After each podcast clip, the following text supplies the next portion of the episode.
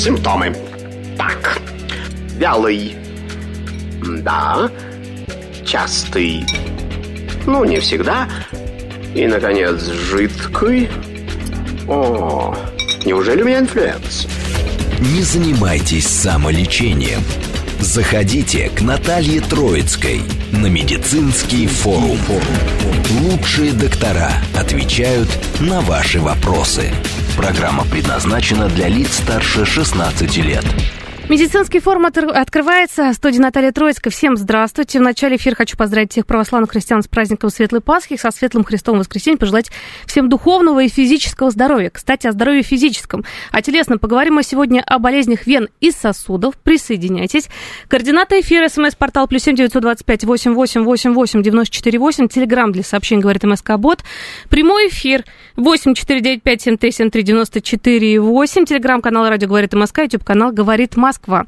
Хочу представить нашего гостя. У нас в студии кандидат медицинских наук, доцент кафедры общей хирургии лечебного факультета Российского национального исследовательского медицинского университета имени Пирогова Минздрава Российской Федерации, врач-хирург Кирилл Викторович Лобастов сегодня пришел счастливый, довольный, расскажет нам про вены, про сосуды, абсолютно все. Что делать, что делать нельзя, как наши сосуды сохранить, вообще возможно это ли при хронических каких-то болячках? Нет, но поддерживать можно, нужно, ну, в общем, необходимо, правильно?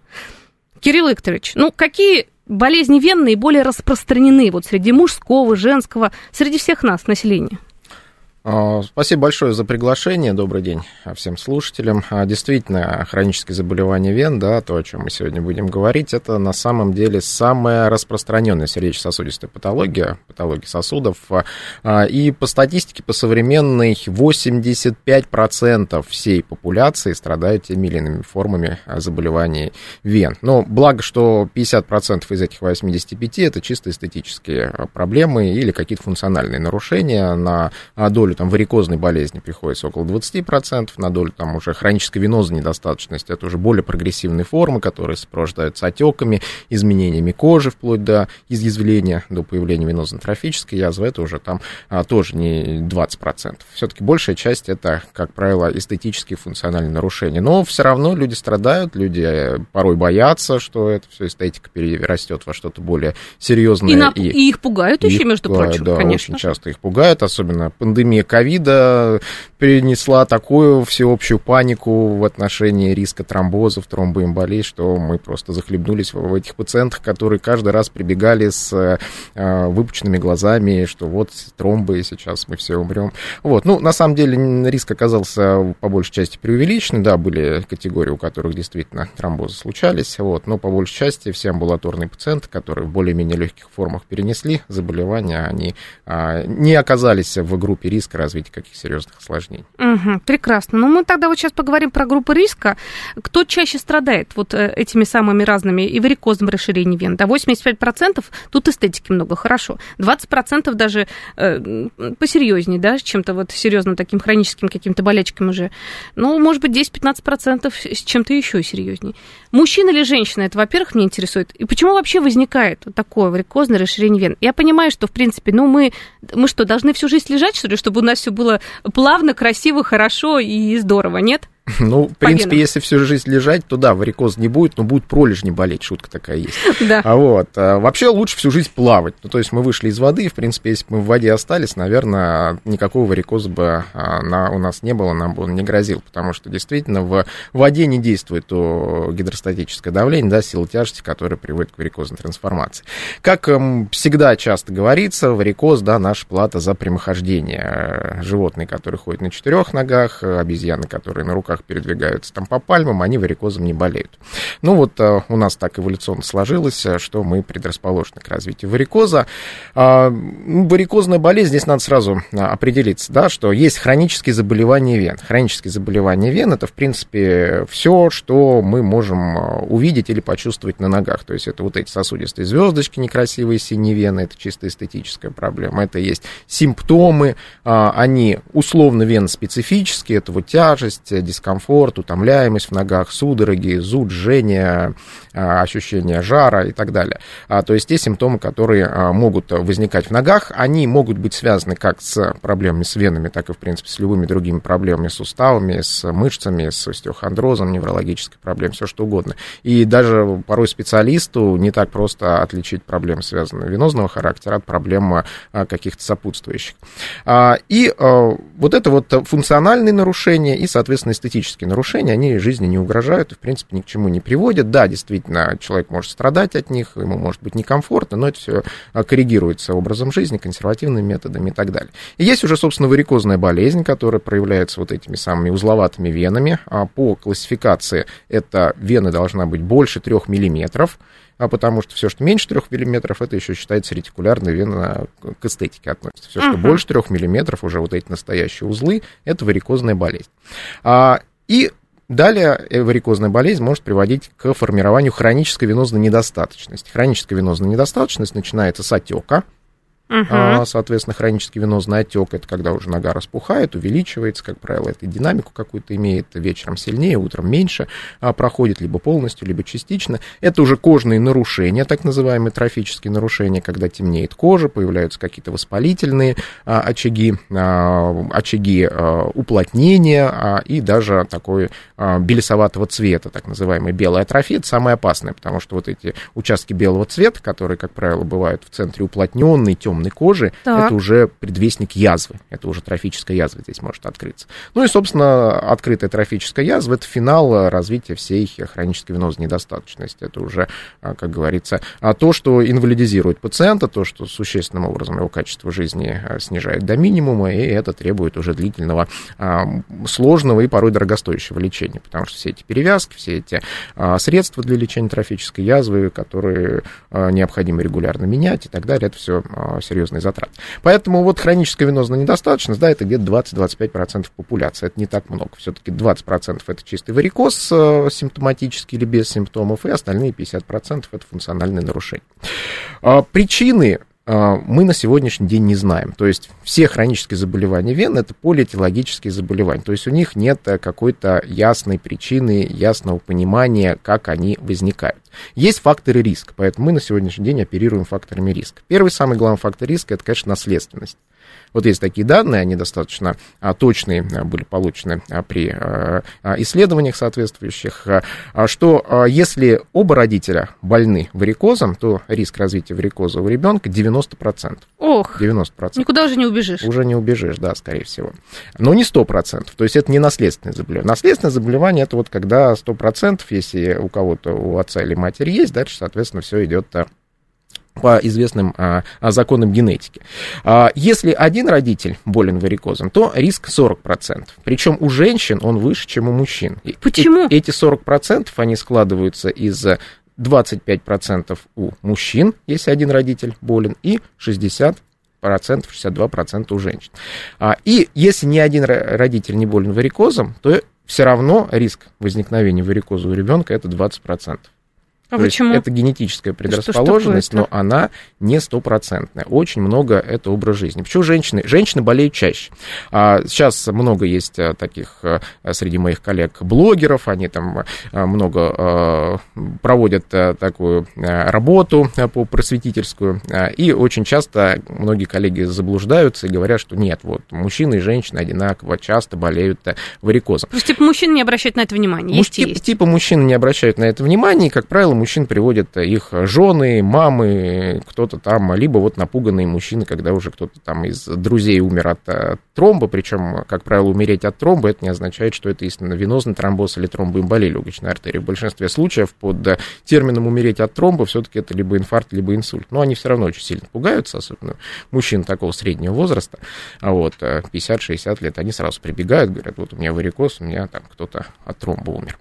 А, соответственно, женщины болеют чаще Значит, по статистике, по хорошим эпидемиологическим данным, на самом деле женщины все-таки чаще болеют, чем мужчины. Несколько есть этому объяснений. Первое объяснение это, опять же, генети- генетическое, uh-huh. а потому что существует а, такое наследование через митохондрии. Митохондрии это органеллы в клетках, которые ответственны за генерацию энергии. Они, а, собственно, продуцируют АТФ, основной источник энергии в нашем организме. И митохондрии, наслед... у них тоже есть своя ДНК, uh-huh. и они наследуются от матери. То есть митохондрии от яйцеклетки попадают во все клетки, собственно, нового организма. Вот, митохондрия сперматозоида, она там а, одна всего лишь а, такая извитая, она, в принципе, уничтожается в процессе оплодотворения а, яйцеклетки сперматозоида. Вот, и остаются только множество митохондрий от матери, и поэтому сейчас очень большое внимание такое в э, процессах изучения этиологии, да, причин варикозной болезни уделяется вот этой митохондриальной ДНК. Есть уже определенные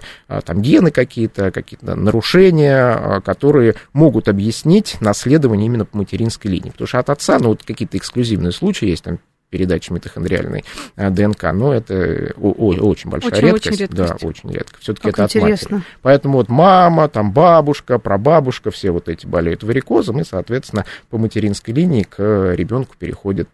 У мальчика все равно, наверное, поменьше, да, ведь? Да, у мальчиков все равно риск поменьше. Почему? Потому что у женщин очень большую роль вносит гормональная провокация. То есть это как прием гормональных контрацептивов, хотя здесь однозначных данных нет. Часто бывает, что у женщин на фоне приема гормональных контрацептивов возникают э, неприятные ощущения в ногах, это вот как раз функциональные нарушения чаще всего. Могут отеки даже возникать, но, как правило, функционально. Дело в том, что все женские половые гормоны, они расслабляют вены, они разрыхляют венозную стенку и нарушают венозный отток. Вот. Часто они видят, что у них сосудистых звездочек становится больше на фоне гормональной контрацепции, либо каких-то по, по медицинским показаниям часто гормонально, гормон назначаются. Угу. Но однозначных сведений о том, что это повышает риск развития варикоза, тоже у нас нет. Но Беременность, вот это 100%. Беременность – это важнейший фактор риска развития и варикозной болезни, и венозной недостаточности, и вот этих всех сосудистых элементов эстетических. На все, а, на все проявления хронических заболеваний вен беременность э, повышает риск повышает uh-huh. риск их развития. Вот, а поэтому женщины, да, они имеют вот такую вот предрасположенность, то, что и по материнской линии передается наследственно, и они имеют такую мощную провокацию, которой нет у мужчин. Это беременность и гормональный контрацептив. Вот так вот. Никуда от этого не убежишь. Ну что ж такое-то? Кирилл Викторович, а у меня все-таки вот вопрос по поводу опять э, беременности. Можно ли подготовиться, например, женщины, э, женщине к беременности, чтобы вот как-то профилактировать? Потому что про профилактику столько сказано вообще, вообще варикозного расширения вен, и чего только не сказано. И это вообще придумано столько всего. Вообще помогает это или нет? Либо mm-hmm. вот все вот эти таблетки, мази, я не знаю, настои, да, ну, что, БАДы какие-то, которых примите, и все у вас будет хорошо. Намажете, и все прекрасно. Ну и все, забудьте об этом, никаких вам операций не надо. Можно какое-то упражнение сделать, и все. Что насчет этого? Насчет этого все абсолютно сложно и неизвестно. Заболевание, которое не имеет ясной причины, только факторы риска, да, мы, соответственно, можем каким-то образом на эти факторы риска влиять, но, опять же, условно и относительно. Ну, вот ожирение, да, избыточная масса тела, это мощный провокатор, ну, в основном даже не варикозной болезни, да, я специально разделил вот эти понятия, а именно венозной недостаточности. То есть у пациентов с ожирением может возникать развитие венозных отеков, могут даже быть трофические нарушения на коже голени, без признаков варикозной болезни. То есть, Ух ты, даже так? Да. То есть варикозной болезни нет, но есть... А другие. есть признаки венозной недостаточности. Она как раз связана с ожирением, потому что весь этот жир на передней брюшной стенке, в брюшной полости, он сдавливает глубокие вены, которые расположены в тазу. И там происходит просто-напросто их компрессия, которая нарушает венозный отток. Вот. И поэтому такие пациенты, как бы это модифицируемый фактор риска. Например, возраст это не модифицированный фактор риска, который тоже повышает да, вероятность денешься. развития да, всех проблем. Беременность, ну, как бы понятно, что это модифицируемый фактор риска, но условно. Но женщина должна выполнить свою репродуктивную функцию, от этого никуда не уйти. А, поэтому у нас нет вот однозначных рекомендаций, вот прям достоверных, 100%, э, что надо делать, чтобы предотвратить варикоз. А, и нет такого универсального способа, который может предотвратить развитие как первичного варикоза, так и вторичного варикоза после хирургического вмешательства. Здесь, опять же, мы имеем дело с хроническим заболеванием вен, которое имеет тенденцию к прогрессированию. Если варикоз не оперировать, то он будет прогрессировать, и пациенты многие это отмечают, они там 5-10 лет ходят, у них вроде все нормально, а потом через 5-10 лет начинают а, и вен больше становиться, уже какие-то отеки появляются, даже трофические нарушения. Они наконец-таки понимают, что вот пора э, идти и эту проблему решать. Угу. И прогрессирование может быть как с точки зрения появления новых варикозных вен или новых сосудистых элементов, так и с точки зрения ухудшения венозной недостаточности. То есть человек может 10 лет проходить просто варикозными венами, которые торчат, его вообще не беспокоят, но потом через 10 лет у него присоединяются отеки. Вот это тоже вариант прогрессировать. Так вот, э, мы на сегодняшний день, у нас нет э, таких универсальных и достоверных, самых главных инструментов а, для того, чтобы предотвратить прогрессирование варикозной болезни как первичной, так и повторное появление варикозных вен после вмешательства. Потому что а, после хирургического лечения, любого хирургического лечения, как современного, так и там каких-то а, уже утративших актуальность открытых операций, риск появления новых варикозных вен все равно составляет 50% в течение 5 лет. То есть у каждого второго пациента появится новый варикозный вен. Понятно, что здесь уже не будет такого быстрого прогрессирования венозной недостаточности. Уже а, будет намного лучше качество жизни в этот а, период от момента вмешательства до появления новых варикозных вен. И новые варикозные вены уже убирать будет проще, чем старые. Вот. Но в любом случае а, это будет прогрессировать, это все будет снова появляться, и мы на сегодняшний день не можем это никак остановить. Что касается упражнений, да. тоже, тоже нет однозначного понимания, какие нагрузки кому полезны. Ну, единственное, что можно сказать, пребывание в воде будет полезно абсолютно Плавание, всем. в общем, нужно всем. Плавание нужно. Это вот самое лучшее, если... Это не только для вен полезно, это и для суставов полезно, и для мышц. То есть это полная разгрузка э, нижних конечностей, полезная при э, любой проблеме, и ортопедической, и неврологической, и сосудистой. А вот, что, что касается всех остальных упражнений, э, у нас на сегодняшний день, э, ну вот сейчас много научных работ тоже ведется, даже сама функция вен нижних конечностей, так называемая мышечно-венозная помпа. То есть было какое представление, что сокращение мышцы голени способствует проталкиванию крови вверх. Ну, так, кровь да. же должна против силы тяжести течь, потому что внизу там максимальное давление. Там давление в венах будет 80-90 мм ртутного столба. Соответственно, эту кровь надо вытолкнуть оттуда. Как мышечное сокращение голени, это основной механизм, который обеспечивает это проталкивание. Но проблема в том, что то, как раньше понималось мышечное сокращение голени, новые исследования показывают, что мы неправильно это все понимали. Вот тебе раз. Да. То есть все неправильно. Все неправильно было, да, все неправильно. И а, здесь вот а, поэтому мы не можем сказать, какая нагрузка кому будет полезна. Кто-то может э, со штангой приседать, ему это будет полезно, а кому-то может быть э, недостаточно быстрая или, наоборот, слишком быстрая ходьба будет провоцировать э, появление новых симптомов и новых варикозных вен, потому что здесь все очень индивидуально и а, сложно сделать какие-то универсальные заключения. Возможно, вот эти новые исследования, это на самом деле наши исследования отечественные, uh-huh. есть а, группа специалистов, а, которые этим занимаются, очень а, такие фундаментальные работы, просто изменяющие все представления наши о патогенезе именно а, такой с точки зрения гемодинамики, физики а, варикозной болезни, может быть, там в ближайшие 5-10 лет нам удастся удастся что-то сформулировать. Но на сегодняшний день все очень индивидуально. Вот на практике, как мы обычно говорим, uh-huh. то есть а, а, почему возникает варикоз? Есть наследственная слабость стенки сосуда, которая получена там от мамы, от папы. И есть некие нагрузки, которые превышают возможности этой вены. И вот этот баланс, то, насколько слабая вена и то, насколько сильная нагрузка, они, соответственно, диспропорция приводят, в конце концов, к варикозному расширению. Но мы не можем это как-то оценить э, объективно. У нас нет инструментов для оценки, насколько слабая вена и насколько сильные нагрузки. Классическим считается, что а, статические нагрузки. То есть, когда человек неподвижен, когда у него не сокращается вот эта мышечно-венозная помпа, это провоцирует венозный застой. Uh-huh. Вена, в конце концов, расширяется, расширяется, и это приводит к варикозной трансформации. Поэтому движение полезно всем. Движение – жизнь. Да, движение полезно всем, но в какой интенсивности это движение Опять мы не понимаем. Быть, мы не можем сказать однозначно. Раньше кому-то говорит... бег хорошо, да. кому-то бег плохо. Вот как вот это поймешь на самом деле? Пока никак. Поэтому... Но двигаться мы рекомендуем всем. То есть э, похудеть и двигаться. Вот это самое главное. Взаимосвязаны. Об этом всегда. Кстати, по поводу питания БАДов. Э, что любят наши вены, на самом деле? Есть какие-то, может быть, универсальные добавки, витамины? Потому что какие-то врачи призывают. Ну, про поводу витамина D это уже в ковид все сказано. Нефрологи уже поругали, что там э, токсическое поражение почек многие получили, кто там такие супербешеные дозы. Ну, не знаю. В общем, какие витамины, что вообще полезно из питания, может быть? Питание? Водный баланс для вен. Водный баланс, не, водный баланс важен, но здесь даже не с точки зрения э, варикоза, а с точки зрения профилактики тромбоза, потому что дегидратация, обезвоживание, да, особенно в жару в летний период, это один из факторов риска. Вот. Опять же, один из факторов риска, и то не самый сильный. Сейчас все услышат только слово тромбоз, ну, пусть побольше пьют, на самом деле. Это, это вода еще жизнь, надо да, же пить, ну так хотя же, как и движение. Конечно. Вот, а с точки зрения таблеток, таблетки эффективны на сегодняшний день точно, когда они эффективны, это для уменьшения выраженности веноспецифичных симптомов. Вот эти тяжесть, боли, а, дискомфорт, утомляемость, это все уменьшается или даже полностью проходит. На, на ранних стадиях или на когда... любых стадиях, на любых mm-hmm. стадиях. Mm-hmm. Более того, таблетки современные, флеботоники будем их просто называть, да. а вот а, они а, способны уменьшить выраженность трофических нарушений, они способны ускорить заживление венозно-трофической язвы, но в комплексном лечении. И в переоперационном периоде, когда мы выполняем какое-то вмешательство, они тоже могут дать небольшое преимущество в виде купирования этих симптомов, уменьшения их выраженности, и меньше там синяков, кровоизлияний будет, меньше болеть это будет после операции, но и так болит не сильно, но будет еще меньше болеть.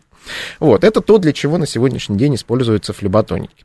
Для профилактики говорить о необходимости приема флеботоников мы не можем, хотя есть интересные экспериментальные исследования, пока только на животных, ага. которые показывают, что, может быть, в ближайшем будущем мы получим и на людях э, положительное влияние приема препаратов на дальнейшее прогрессирование варикозной болезни. Но пока это все только то, что называется трансляционная медицина. Многие, конечно, уже пытаются переносить на себя такие эти биохакеры, ага, которые пытаются эксперименты. Да, эксперименты на животных переносить э, на собственный организм, да, экспериментируют над своим организмом, там, употребляя какие-то препараты, которые оказались э, эффективны на животных. Но нет, к сожалению, это так э, не работает. Прежде чем что-то рекомендовать, мы должны получить убедительные данные на людях. Вот. И пока этого нет, мы ничего рекомендовать не можем, потому что очень часто то, что работает у животных, на, к людям неприменимо. Вот, важно знать, потому что среди знакомых и знакомых иногда такие вещи советуют. Из ветеринарных аптек я, если честно, в легком шоке. Ну, ребятушки, это же препараты для животных, не для нас, не для людей. Ну, вот, вот еще раз об этом э, сказали, заикнулись. Профилактика какая может быть? Просто я знаю много девчонок, вот у меня среди знакомых, студенток, у которых уже вот и медвузы в том числе, э, варикозное расширение вен, даже не просто звездочки, а уже узлы, говорит, господи, 20 лет девчонки, говорит, что будет дальше? И, конечно же, пытаются что-то придумать, что-то уже по поэкспериментировать, потому что думаешь, ну все, все впереди, только к хирургу.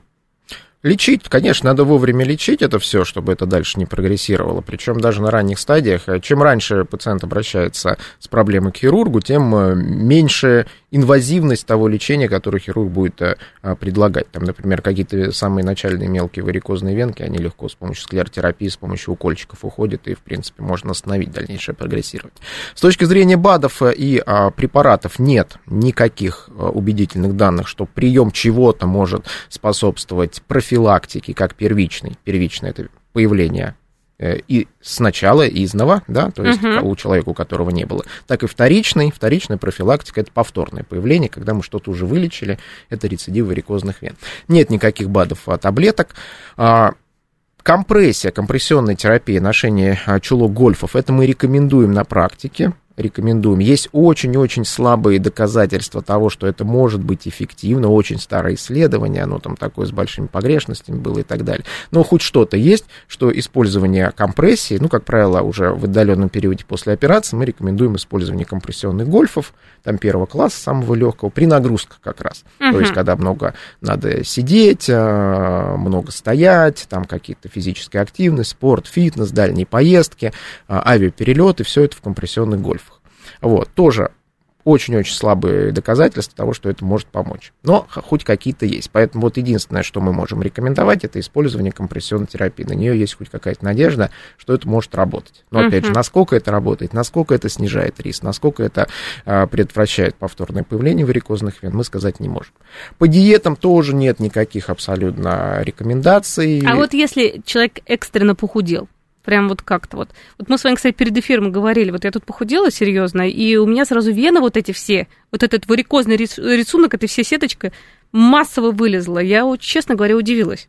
Почему? Чего вдруг наоборот? Легче стал организм, лучше как то что чувствуешь? Ну, это абсолютно нормальная реакция, потому что это не появились новые, а просто стали видны те, которые раньше не были видны. потому что, понятно. да, на фоне избыточной массы тела, понятно, там даже могут варикозные вены, настоящие крупные варикозные вены, они могут прятаться в этом толще подкожной жировой клетчатки, то есть они могут не а, показываться наружу у человека есть симптомы, у него там отеки, у него там все болит, а вен внешне нет. Когда он приходит, мы делаем ультразвуковое исследование и видим, что там уже полноценный варикоз, просто он его не видит вот из-за, это, вот это из-за да. избыточного развития подкожной клетчатки. Ну и плюс э, у тучных людей с избыточным массой тела, у них сама кожа, она в принципе отечная. Вот, и поэтому вот эти все э, более глубоко расположенные сосудистые элементы, в первую очередь, это так называемые ретикулярные вены, это вот эти мелкие такие синенькие, вот, диаметром там 1-2 миллиметра, еще не варикозные, Безопасные они. Безопасные, как да. правило. Но здесь, опять же, надо а, показывать это все специалисту, потому что даже нам порой не всегда легко отличить ретикулярную вену пограничную от варикозной. То есть здесь уже надо делать ультразвук и смотреть, если там какая-то клапанная недостаточность. Потому что часто какие-то мелкие вены, они уже ассоциируются с клапанной недостаточностью. Дальше это все будет прогрессировать с формированием уже полноценного варикоза, если не лечить. Поэтому они просто становятся больше видны. Вот и все на фоне а, уменьшения массы тела. Угу. А не то, чтобы новые появляются, наоборот. Нет, все, все, разобрались. Друзья, напомню, координаты. СМС-портал плюс семь девятьсот двадцать пять восемь восемь восемь восемь девяносто четыре восемь. Телеграмм для сообщений, говорит МСК. Вот а, прямой эфир восемь четыре девять пять семь три семь три девяносто четыре восемь. Телеграмм-канал Радио говорит МСК, YouTube канал говорит Москва. Смотрите нас, задавайте вопросы. После новостей выйдем и будем вновь общаться. Симптомы. Так, вялый. Да. Частый. Ну, не всегда. И, наконец, жидкий. О, неужели у меня инфлюэнца? Не занимайтесь самолечением. Заходите к Наталье Троицкой на медицинский форум. Лучшие доктора отвечают на ваши вопросы. Говорим мы сегодня о болезнях вен и сосудов. Дорогие друзья, напомню, координаты. СМС-портал плюс семь девятьсот двадцать пять восемь восемь восемь восемь девяносто четыре восемь.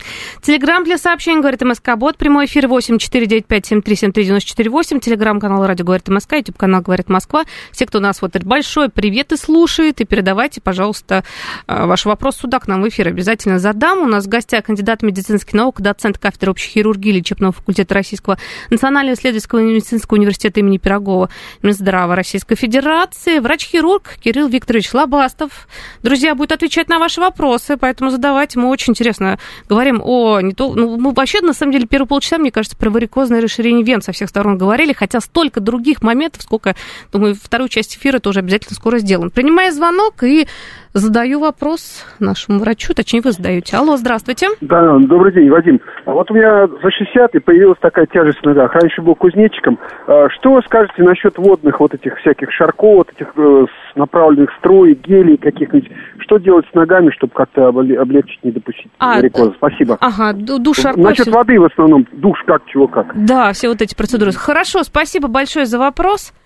Кирилл Викторович, душ Шарко, все вот эти процедуры для профилактики всех этих... Да, ну, как уже было сказано, профилактики эффективной 100% не существует. Что касается душ Шарко, вообще вот эти интенсивно-механические воздействия здоровому могут быть полезны. Если есть проблемы с варикозными венами, надо быть очень осторожным, потому что любое механическое воздействие, любая травма, в том числе вот этот э, гидравлический удар при душе Шарко, он может спровоцировать повреждение вены и тромбофлебит, уже тромбоз этой вены варикозной. Поэтому не советуем мы никогда пациентам с наличием варикозной болезни какие-либо механические э, массажи, Шарко и все похожее на это. Вот. Вот. Да здоровому человеку там, с эстетическими проблемами это все можно, потому что здесь никакой угрозы, в принципе, нет. А, вот, а если есть какие-то уже проблемы? Если есть проблемы, надо обязательно проконсультироваться перед этим со специалистом.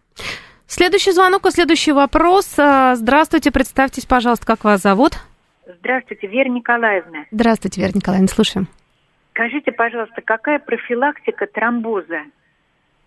Угу. Что можно и что нельзя? Может быть, из еды что-то можно, нельзя? Все, поняли ваш вопрос. Кирилл Викторович сейчас ответит. Профилактика тромбоза. Да, спасибо большое. Ну что, что точно так же можно начать говорить про тромбозы, да? да. Еще полчаса может проговорить про тромбозы и ничего не сказать. Ну, сразу а, надо ответить, что основная профилактика тромбоза это здоровый образ жизни. В принципе, достаточная активность, правильное питание, нет никаких запрещенных продуктов, нет никаких разрешенных продуктов. Там на Ютубе можно зайти, э, найти там какие-то список из пяти продуктов, которых ни в коем случае нельзя есть пациенту с тромбозом. Все это фантазия, все это фантастика. То есть можно есть все? По большому счету, да, в рамках здорового питания. То есть есть продукты, которые, в принципе, они способствуют повышению масс тела. Избыточная масса тела, уже неоднократно про это сказали, это не только риск варикоза, это риск тромбоза в том числе. Вот. Ну вот прям такие продукты, которые э, увеличивают вязкость крови или которые, наоборот, способствуют разжижению крови. Там кто-то говорит, чеснок надо есть для разжижения крови. Все это фантазия. Воду с лимоном пить Фан... литрами фантазия, для профилактики абсолютно. тромбоза. Да, Понятно. абсолютные фантазии. То есть у тромбоза, так же, как и варикоз, это заболевание, это вообще, на самом деле, это а, не совсем а, заболевание полноценное. Как правило, это осложнение каких-то других фоновых заболеваний. То есть это тоже а, проблема без явной причины. И здесь тоже есть факторы риска, неблагоприятное скопление которых, стечение обстоятельств, оно приводит к развитию тромбоза. Вот. Есть факторы риска а, очень значимые, ну, например, а, большая операция. Большая операция там под наркозом, Угу. Это перелом ноги с иммобилизацией, там с гипсом, когда человек походил. Это то, что во многих случаях приводит к развитию тромбоза, это абсолютно понятное.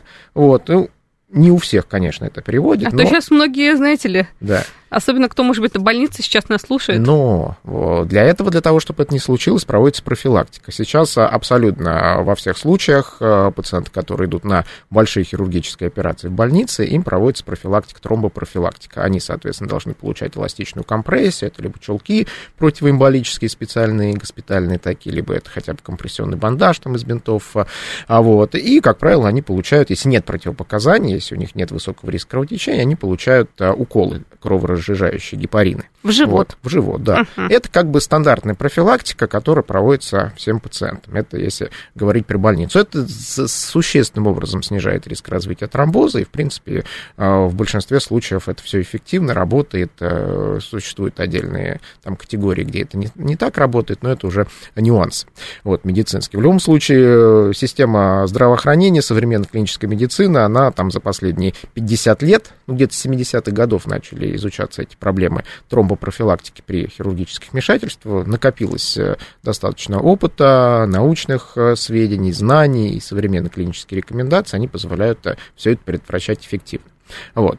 Но если вдруг случается тромбоз там, по какой-то причине вот после большой операции, это тоже абсолютно понятная ситуация, которая э, ну, условно благоприятна, ее можно просто вылечить с помощью антикоагулянтов, там не надо после этого пожизненно их принимать, и, э, соответственно, э, через три месяца там наступает условное выздоровление. Понятно, что могут какие-то повреждения в глубоких венах сохраняться, после этого может развиваться посттромботическая болезнь, но главное, что риск повторного тромбообразования здесь минимальный.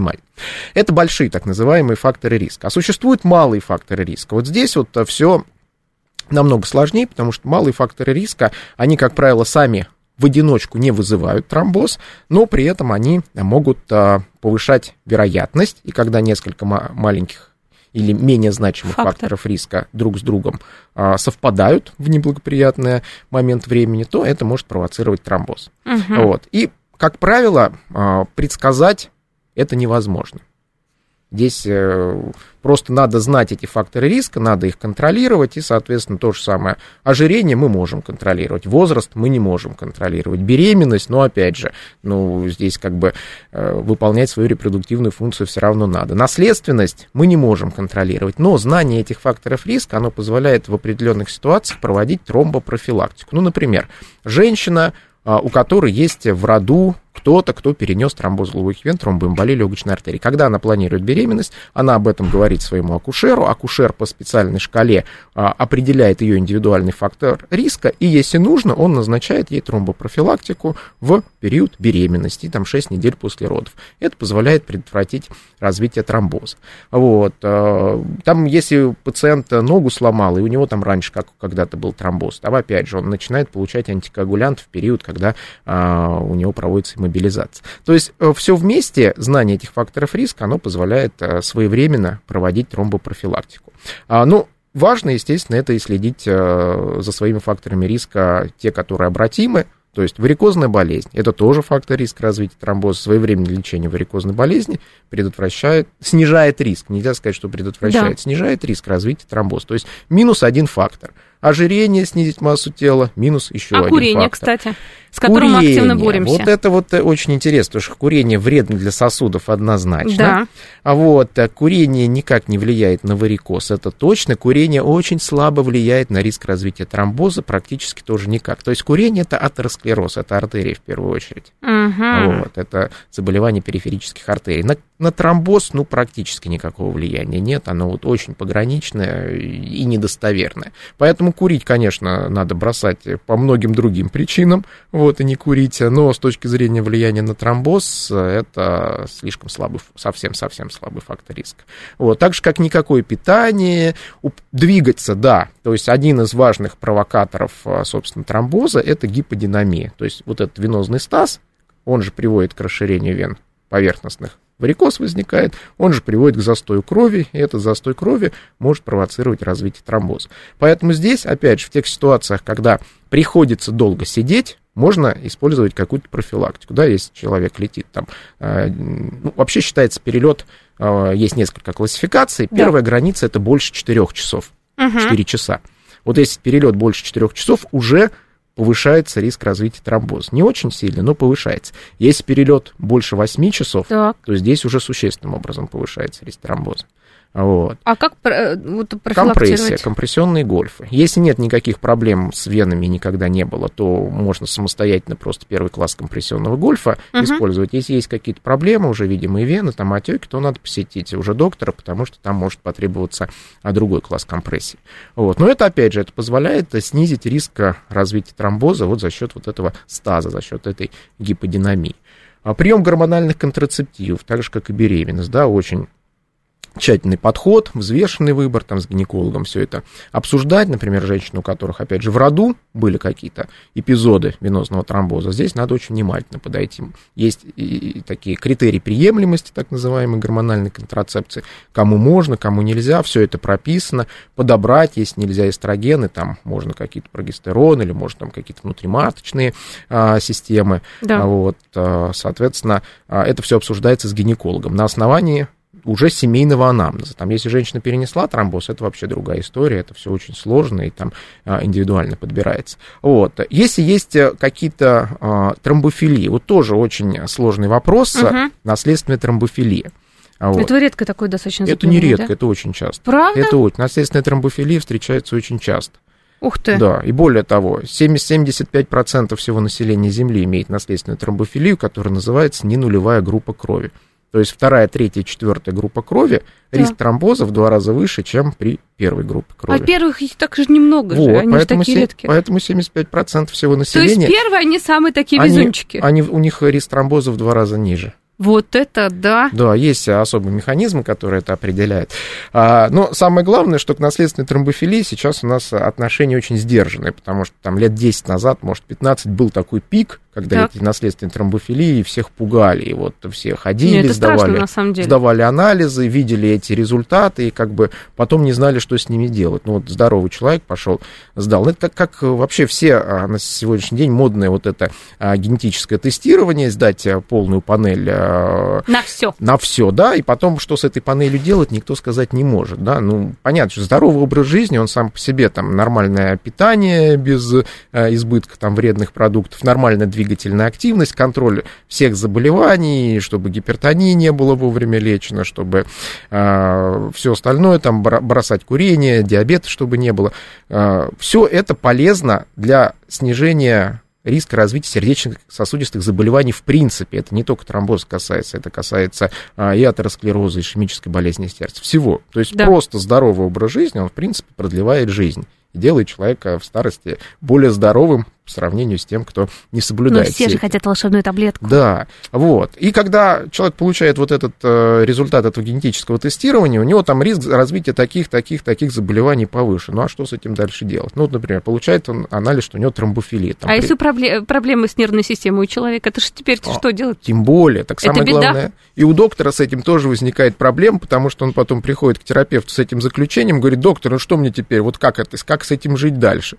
И доктор тоже ничего сказать не может, потому что у нас нет методов по генетической терапии на сегодняшний день, мы это исправить не можем.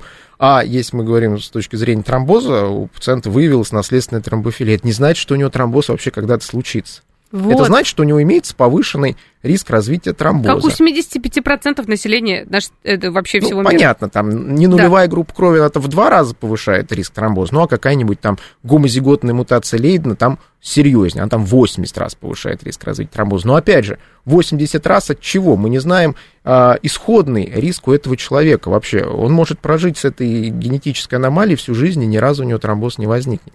Поэтому мы на сегодняшний день очень сдержанно подходим к этим тестированиям наследственной тромбофилии, мы их не рекомендуем в большинстве случаев. Но единственная ситуация, почему мы этого коснулись, это женщина, которая планирует беременность или прием гормональных контрацептивов. Вот здесь есть определенный смысл есть определенная а, целесообразность посмотреть ее а, генетический профиль.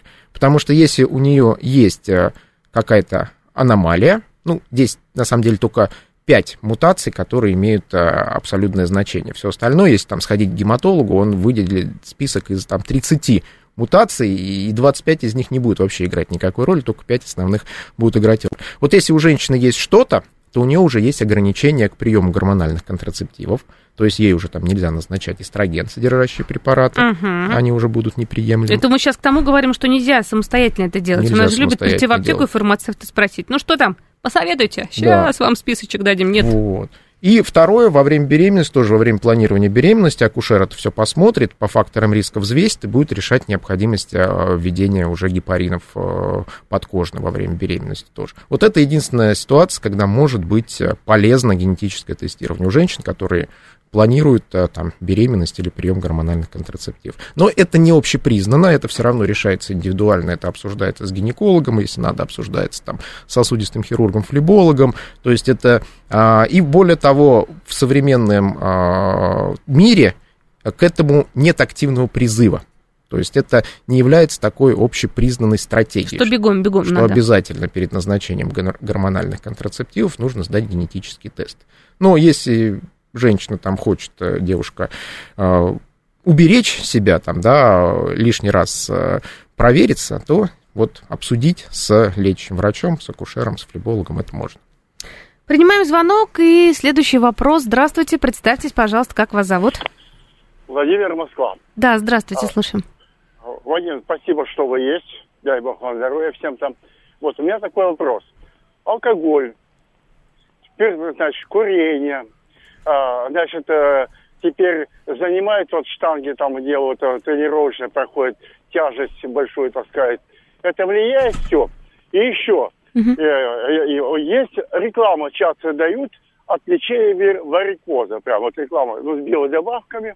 Вот у нас приобретаете. Ну, так как и водичку предлагают, там, цветаешь, что помогает от всего. Стоит ли это верить? Потому что у меня приятель пьет уже целых два года, а ему ничего не помогает и, и биодобавки, и святую водочку, ну, которую вот реклама дают там, мертвая, живая вода. Скажите, уважаемый доктор, честно, он вас сейчас слушает? Ага, вы слушаете, отлично. Сейчас доктор ответит на этот вопрос. Кирилл Викторович. Итак, вот мы уже говорили по поводу всего этого, но сейчас повторимся. Итак, что помогает, что не помогает? Биологически активные добавки, в принципе, это всегда очень сомнительный продукт потому что в отличие от лекарственных препаратов, мы о них сказали, что они могут быть полезны именно с точки зрения уменьшения выраженности симптомов и признаков хронических заболеваний вен, хронической венозной недостаточности, они не излечат варикоз, варикозные вены никуда не денутся, риск тромбоза, связанный с этими варикозными венами, тоже никуда не уйдет, но ноги будут себя чувствовать лучше. И то не у всех условно говоря, флеботоники, они работают там у каждого третьего, пятого пациента. Угу. Но сто процентов у всех не работают. Препараты, они прошли клинические испытания, у них, соответственно, есть доказательная база, особенно если это оригинальный препарат, да, который именно участвовал в испытании, а не какой-то там адженерика, который был непонятно. Или БАДы какие-то да. непонятные вот. сейчас же. А с точки зрения БАДов, они никаких испытаний вообще не проходят. То есть э, туда намешают препараты, которые не являются лекарственными средствами, вот, и не подлежат э, регулированию. И, соответственно, там может быть все что угодно. Ну, вот э, недавно там, да, этот случай был, когда депутат Красноярского края там отравился БАДом, содержащим, содержащим мухоморы, да. То есть, соответственно, здесь ничего не регулируется, и, как говорится, нужно быть очень осторожным. Вообще БАДы это а, такая очень серая зона, где можно сильно обжечься. И понятно, что ча- часто они содержат, да, там какой-то диасмин, потому что диасмин это такой не совсем, это Э, вещество природного происхождения, вот, особенно если это не синтетический, а природный диасмин. Вот, он тоже входит в состав э, современных препаратов э, веноактивных и может входить в состав БАДов. Да, ну какой там диасмин, откуда он получен, в какой дозе, и насколько это а, все очищено и так далее. То есть есть шанс получить негативный эффект от этого. И варикоз это не лечит, но симптомы, соответственно, если это правильный препарат, может влиять. Какие-то там живая, мертвая вода и все прочее, но это понятно, что это все. Которые от всех заболеваний заболевания, да, все везде. Не, не, даже думать не стоит, это все. Но как... алкоголь, никотин мы уже вы... Мы выяснили по поводу да. никотина. Алкоголь. Да, алкоголь. Алкоголь это вредно, понятно, это однозначно вредный продукт, который, соответственно, вызывает э, огромное количество заболеваний. Но на варикоз, опять же, алкоголь никак не влияет. Угу. На тромбоз напрямую алкоголь тоже не влияет, но э, с точки зрения злоупотребления алкоголем это может приводить как раз к обезвоживанию, потому что после активного употребления алкоголя, особенно если это крепкие спиртные напитки без э, должного, условно говоря, параллельного потребления какой-то жидкости изотонической, они приводят к дегидратации. Дегидратация, соответственно, это один из факторов риска, не, тоже не самый главный, угу. но принципе, это может спровоцировать... Если все совпадет? Все совпадет. И, и есть такие пациенты, действительно, которые после злоупотребления алкоголем, там, э, хорошего застолья, они на следующее утро получают тромбоз. Это случается. Поэтому здесь тоже надо очень аккуратно быть и, конечно, во всем меру знать. Угу. СМС-сообщение. Нужны ли перерывы при длительном приеме? Тут препарат написано, флеботоника, 500 миллиграмм, 10 лет стаж приема. Угу. Ну, во-первых, надо понимать, э, почему 10 лет стаж приема, и надо лишний раз проконсультироваться у доктора, а стоит ли действительно... Один принять. раз доктор назначил 10 лет, да, и все. Да, Нет, есть... а многие считают, что как бы раз, два-три раза в год, а кто-то постоянно пьет и хорошо себя чувствует. Может быть, на самом деле может быть. Э, дело в том, что э, по инструкции есть инструкция к препарату, где прописаны режимы использования. Обычно флеботоники принимаются э, курсами, то есть 2-3 месяца, 2-3 раза в год. А вот. Э, обычно 2 месяца, 2 раза в год, такая классическая а, схема. Но есть пациенты, а, они действительно есть, которым они помогают, которые чувствуют себя лучше, и они э, пьют его непрерывно годами. Такая практика, она является немножко э, нарушением инструкции.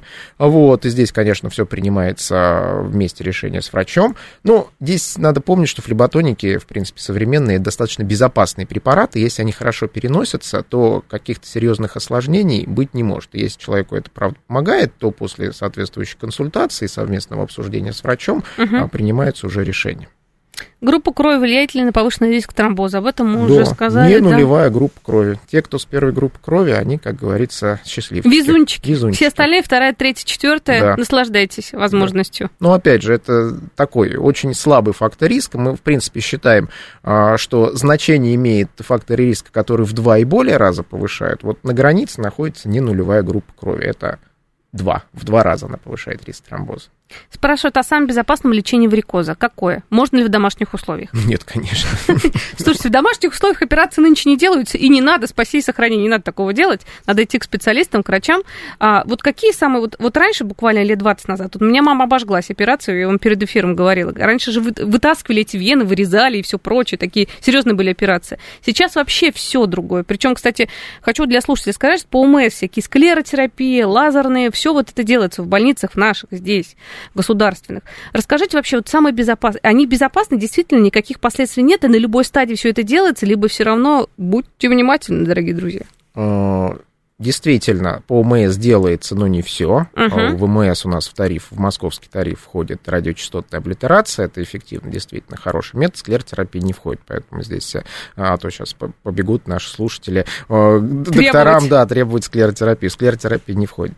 А вот, а радиочастотная облитерация входит. Значит, современный метод лечения варикозной болезни малоинвазивный, амбулаторный. Вылечить можно варикоз на любой стадии, абсолютно любой. Если какой-то доктор говорит, что вот здесь надо делать обязательно открытый открытую операцию, либо он добросовестно заблуждается, либо он просто вводит в заблуждение, потому что просто не владеет методикой, но не хочет отпускать пациента. Да, как говорится, доктор, который сам не владеет, он, в принципе, должен сказать, что существует методика, я ей не владею, я вам могу сделать открытую операцию, но если вы найдете кого-то, кто вам сделает там э, малоинвазивную операцию, пожалуйста, потому что такое возможно. Это возможно. На любой стадии абсолютно можно, любая степень варикозной трансформации, размер вены, там, трофическая язва, все что угодно, все можно вылечить малоинвазивно. Глобально малоинвазивные методы, это лазер, это радиочастотная облитерация, это склеротерапия, это минифлебоктомия, они также эффективны, также эффективны, как э, старая добрая открытая операция, абсолютно.